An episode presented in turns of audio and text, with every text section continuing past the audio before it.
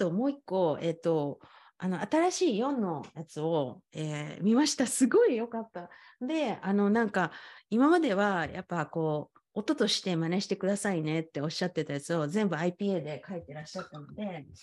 あのすごい、すごいいいなと思って、あのみんないっぱい気づきがあるし、もっともっと洗練される、あの、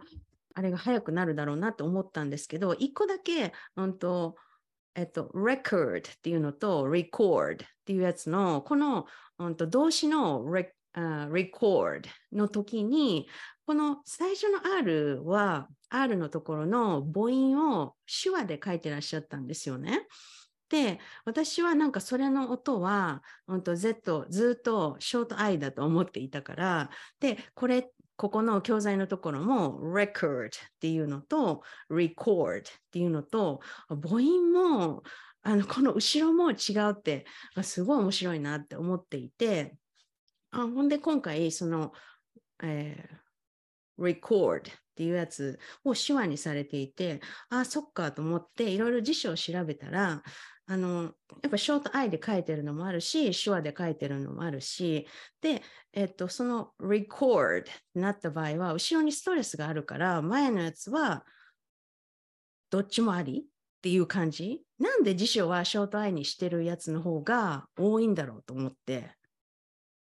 私もこれ、あのちょっと今、ああと思って辞書見たら、あの私、あの、英次郎、歩くの英次郎使ってて、英次郎は A って言ってるんですよね。あの、ショート E うんを言ってるんですよね。あーでも、record, re, record。でも、やっぱり、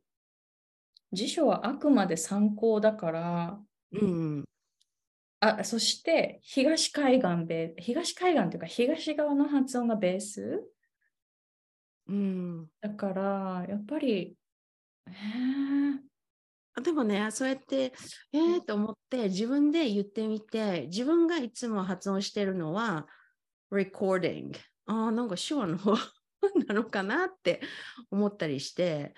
だからその辞書で拾われるやつでストレスないところが、その例えば favorite みたいな、こっちのやつは、でもやっぱりショートアイにはなってなくって、手話になっている。このストレスがないところの手話になるのと、その他の母音になるやつって、これなんか、本当に辞書は参考でしかないっていうこと？なのかなって思って、それ聞きたかったんですけど。いやでも本当にそうだと思います。あの周りの人がどういうふうに発音してるのかって聞いて、だからそれはエミさんは日本にいながらそれをやるっていうのは、やっぱりそのいつも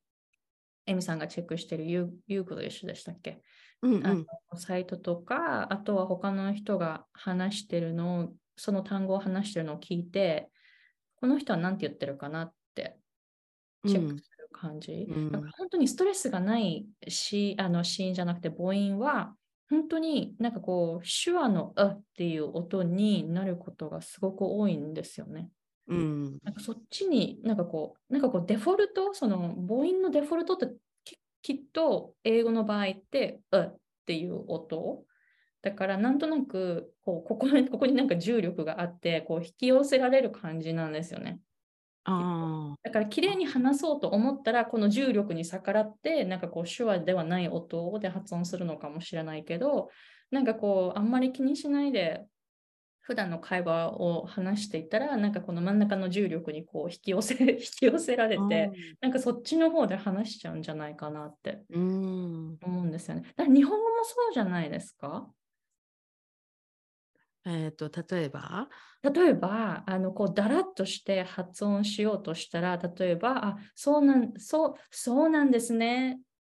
ていうのが、なんかちょっとこう、頑張って、こう、こう、だらしなくないように、こう、きっちり話そうとするけど、でも、あ、そうなんだね。そう、そうなんだね。って。なんかこう、あいう、あいうえおって、あの、このボリュームチャートの中ですごい、こう、端、全部端にあるじゃないですか、あいうえおって。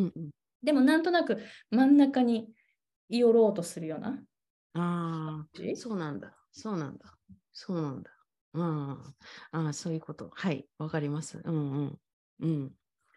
わかりました。じゃあ、えーそれはクリアになりました。OK。で、あとは、あの、